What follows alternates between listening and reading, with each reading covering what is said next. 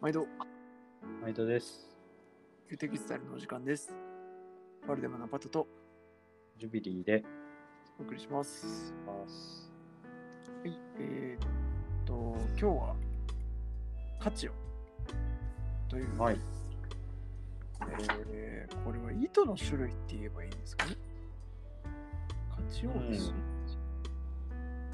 まあそうだね。糸の種類ってわけじゃないけど、うん、カチオンで、えカチオン染料で染まるやつってこーうん。厳密にはまあ世の中にアニオンとカチオンっていうのが、えーあって、いうっていうちょっと科学化学的な話になるので、今回はカチオンの糸の話、まあ、何の話をしてるかというと、ポリエステルの中で霜降りっぽい感じの見え方する服って、うん。結構世にはたくさんあって、ユニクロとか行っても結構あると思うんですよね。そのランニングウェアのところとか行くと、あの、グレーのまだらな感じの色のやつとかあったりするんですけど、なんか、ああいうのって実はドボーンとつけて生地は染めてるんですけど、でもまだらに見えるっていうのがどうやってんのっていうとこのカチオンっていうのが出てくると。うん。なんかそういうシチュエーションが一番まああの生地作る時にカチオンって聞く状況としては多いのかなっていう気がするんですけどうん。これがこうどういうからくりなのかっていうところをデブリエさんに教えてほしいなという回でございます。あどういうからくりうん、なんでドボンってつけてるのにうん色分けができるのかみたいな。うんうんうんうんそういうことだよね。うん謎だよね。不思議だよね。まあ、不思議に買ってる人は不思議に思う機会もあんまりないと思うんですけど、あ、そっか。ねそうだね。うんうんうん。そもそもそうだね。そうな簡んです。単に言うと染まる温度が違うって感じなんですかね。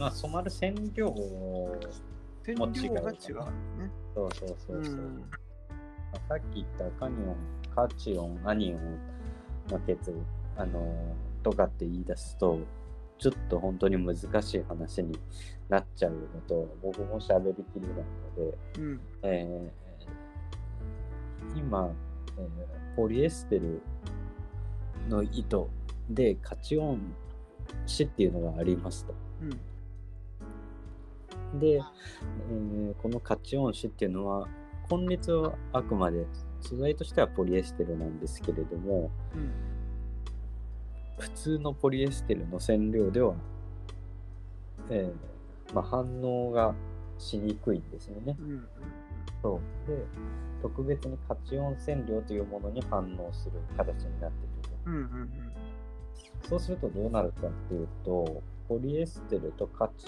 えレギュラーとカチオンが混ざった糸、今真っ白な状態の混ざった糸が、うんカチオン染料の液に入るとカチオンの方だけ染まると。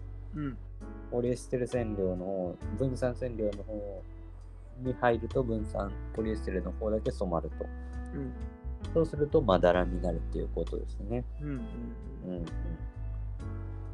っていうのが簡単な内容かな。なるほど。うんそもそもポリエステル自体っていうのは結構高い温度で圧力かけて染めるんですよね。うん、そうですね。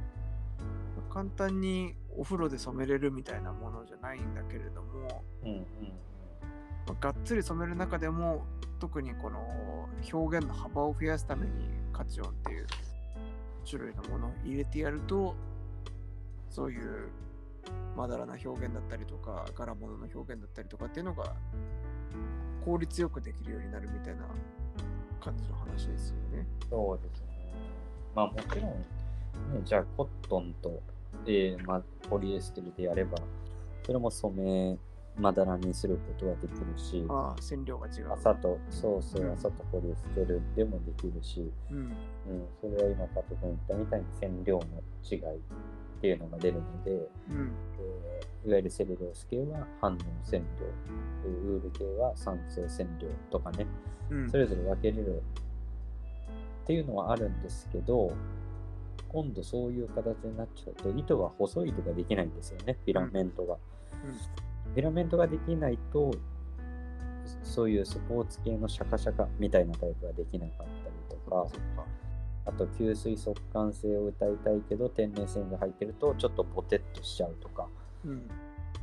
あーどうしても薄くて軽くて強いポリエステルで作りたいなってなった時にまあでもまだらにしたいなと思った時にそういう方法が出てくるという感じですね。わかりやすい。なるほど、なるほど。ちょっとね、あの、具体例的なものとかも、また写真とかアップできたらなと思うので、合わせてチェックしてみてください。はい。あと、本当ね、結構店頭に普通にいっぱいあるから、ちょっと素材の根率、なんかつるっとしてて、コットンとかじゃなさそうだなっていうまだらな生地見たときに、ちょっと根率がそうそうそうポリエステル100とかになってたら今回の話のやつなんで、うん。結構ね、あの手に取ってもらいやすいような話かなという気もうんうんうん、いたします。そうそうそうそう、うん。そんな感じ。まさに。はい。というわけで、またはい両方いいの見つけたら紹介していきたいなと思うので、えーまたチェックしてみてください。はい、それではまたお会いしましょう。さよなら。だから